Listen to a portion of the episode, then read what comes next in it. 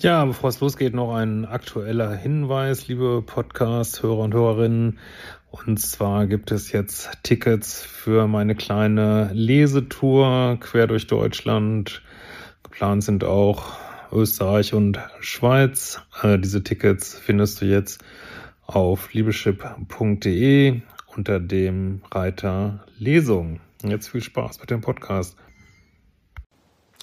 Ja, hallo ihr Lieben, Christian Schmeier, Paterport, Beziehungscoach äh, und so weiter. Lasst mir gerne ein Abo da, drückt auch mal auf die Glocke oder könnt mich auch gerne unterstützen mit einer Kanalmitgliedschaft und so weiter. Und meine Arbeit findest du auf äh, liebeschip.de. Ja, wir haben heute mal wieder eine spannende Frage aus einer, glaube ich, lesbischen Beziehung. Ich bin auch immer sehr neugierig. Vor allen Dingen könnt ihr mir auch gerne mal schreiben, wie seht ihr das Thema Polarität in queeren könnt ihr da noch ein bisschen Input für mein neues Buch gebrauchen. Also wenn ihr da was zu sagen könnt, schreibt mir gerne mal. Ähm, genau, gehen wir mal los. Äh, hallo Christian, vor drei Wochen beendete meine Freundin die Beziehung. Es waren äh, leidenschaftliche zwei Monate, in der wir viele tiefreichende Gespräche geführten. Ich lernte Familie und Freunde kennen. Äh, sie sagte einmal, dass sie Angst hat, dass sie dass ich sie richtig doll verletze. Gut. Also die ganze Art, wie du so schreibst, ich habe so erst im letzten Moment gesehen, dass das äh, von einer Frau ist, weil das ist so typisch, wie Männer immer schreiben, wenn die äh, in toxischen Beziehungen sind und ihre, ähm, weiß ich nicht, so einen emotionalen Achterbahn-Partnerinnen beschreiben. Also das ist wirklich genau die E-Mail, wie auch die, die ich immer von Männern bekomme. Naja, just saying.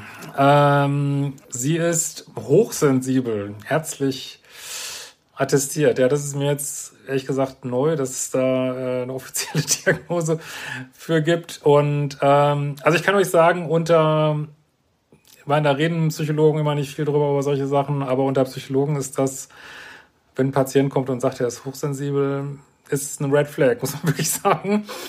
Weil, also nicht, dass das jetzt äh, auf alle zutrifft, überhaupt nicht, ne? Aber ähm, es geht häufig, soll ich mal sagen, so ein gewisses oder es besteht eine gewisse Gefahr, ähm, dass man sich für was ganz Besonderes hält und Sonderbehandlungen erwartet und ähm, ist so, ne? Also muss man einfach sagen, ich persönlich ähm, halte nicht viel von diesem Konzept, sage ich ganz ehrlich. Und das Problem ist ja auch, ähm, dass da häufig zusammengemischt wird, Leute, die wirklich so eine physiologische meinetwegen geringe Reitschwelle haben zu Leuten, die äh, so hyperalert sind aufgrund von vielleicht schwieriger Kindheit, Traumatisierung, äh, wird halt viel zusammengemischt. Aber ich kann mich zumindest aus meinem Studium noch erinnern, dass all die Leute, die, die sagen, sie können Handystrahlen, ich weiß nicht, ob das jetzt geht ja auch manchmal mit hochsensibel einher, sie können, wenn Handy an ist, dann können sie nicht arbeiten und äh, lässt sich alles nicht belegen. Also naja, aber vielleicht sieht ihr das anders. Ähm, am liebsten war sie in ihrem Haus und spielte Gitarre. Vorher hatte sie drei Beziehungen, aber ihre letzte Beziehung wurde plötzlich beendet.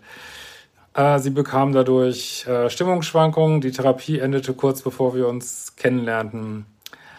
Meine Ex ist fürsorglich und kümmert sich um andere. In ihrem Job ist sie ein Moneymaker. Sie hat als erstes gesagt, dass sie verliebt ist, aber dass sie sich sehr in mich verliebt und dass sie sich sehr in mich verliebt hat. Sie war sehr rührig und suchte permanent Kontakt. Ja, aber das ist genau, was die Männer immer schreiben, diese Frauen, die scheinbar so in ihrer Polarität sind, anschmiegsam, äh, jeden Wunsch von Augen ablesen in der Lovebombing-Phase, ähm, ja, fürsorglich, müssen gerettet werden, gleich trotzdem einen tollen Job und ähm, immerhin kein Escort hier oder sowas, das ist dann auch häufig.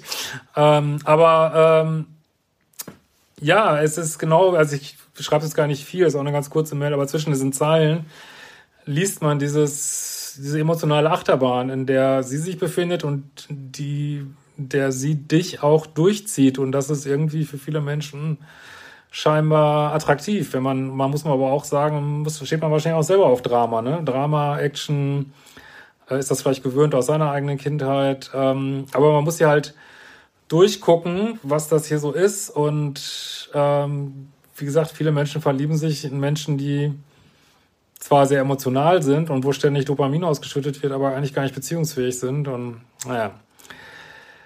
Äh, wir sahen uns oft im Nachhinein, was im Nachhinein zu viel war. Ich wollte es, aber sie nicht. Ja, aber da ist schon wieder dieses Ganze drin. Sie sagt das erst, also dieses ein vielleicht wissen wir jetzt nicht. Ähm, ja, äh, wie sagt man hier, dieser Bindungsstil, der von Verlustangst und Bindungsangst äh, geprägt ist, ey, so ängstlich vermeidend, kann man den, äh, nennt man den auch häufig. Das, äh, diese ganze, diesen ganzen Irrsinn von, dann ist in der Verlustangst, dann ist in der Bindungsangst und ständig, ständig ist irgendwas Neues. Wie gesagt, das triggert feini, feini dieses Dopaminsystem an, aber es hat nichts für langfristig. Also, hat ja nicht mal zwei Monate gehalten. Ne? Äh, dann begannen ihre Symptome. Rückenschmerzen, Migräne, Herzmagenfieber. Was steckt hinter so einem Verhalten? Können Gefühle so schnell kippen? Ja, wenn du jemand hast, der, der da so aufgestellt ist, also da, ähm, da wirst du aber nicht weiterkommen. Du wirst da keine Antworten äh, bekommen. Wahrscheinlich war ja alles dann zu, also nachdem sie erst krasse Verlustangst hatte, war die wahrscheinlich alles zu viel. Und dann äh, kann man ja sagen, ah, guck mal, wegen dir kriege ich jetzt hier, äh, was haben wir hier, Rückenschmerzen, Migräne, Magenfieber und deswegen muss die Beziehung jetzt beendet werden. Ist dann nicht, weil sie bindungsängstlich ist vielleicht oder sondern ja, du warst halt zu fordernd und aber natürlich kann ich jedem von euch nur raten, guckt in den Spiegel und überlegt, was ist mit euch, was ist mit dir, dass du darauf stehst. Ne? Also man kommt einfach nicht weiter, dieses andere Leute zu versuchen zu entschlüsseln, gerade wenn die so instabil sind. Du wirst diese Antworten nicht bekommen, ne? aber du wirst es mit viel Abstand ähm, bekommt man sie dann irgendwie doch auf eine andere Art, aber nicht so, wie du das jetzt haben willst. Warum hat sie das gemacht? Warum hat sie das gemacht? Das ist, sind so Fragen des Pluspols, der völlig verzweifelt ist, aber ich meine, letzten Endes hast du ja jemand angezogen, der halt sehr flirrig, instabil, Achterbahn und ja, vielleicht stehst du drauf, aber es ist niemand, mit dem du Beziehungen führen kannst. Klar kannst du jetzt gucken, war ich manchmal zu zu needy, zu dies, zu das, zu jenes. Also natürlich, das sage ich auch immer wieder, das ist ja auch das Thema in meinen Kursen, dass man seine eigenen Anziehungspunkte sich angucken muss, aber du findest keine Antworten. Also es gibt jetzt nicht dieses eine Verhalten, was dazu geführt hätte, dass diese Beziehung jetzt nicht vor die Runde geht. Das wirst du nicht finden. Ne? In diesem Sinne, wir sehen uns bald wieder.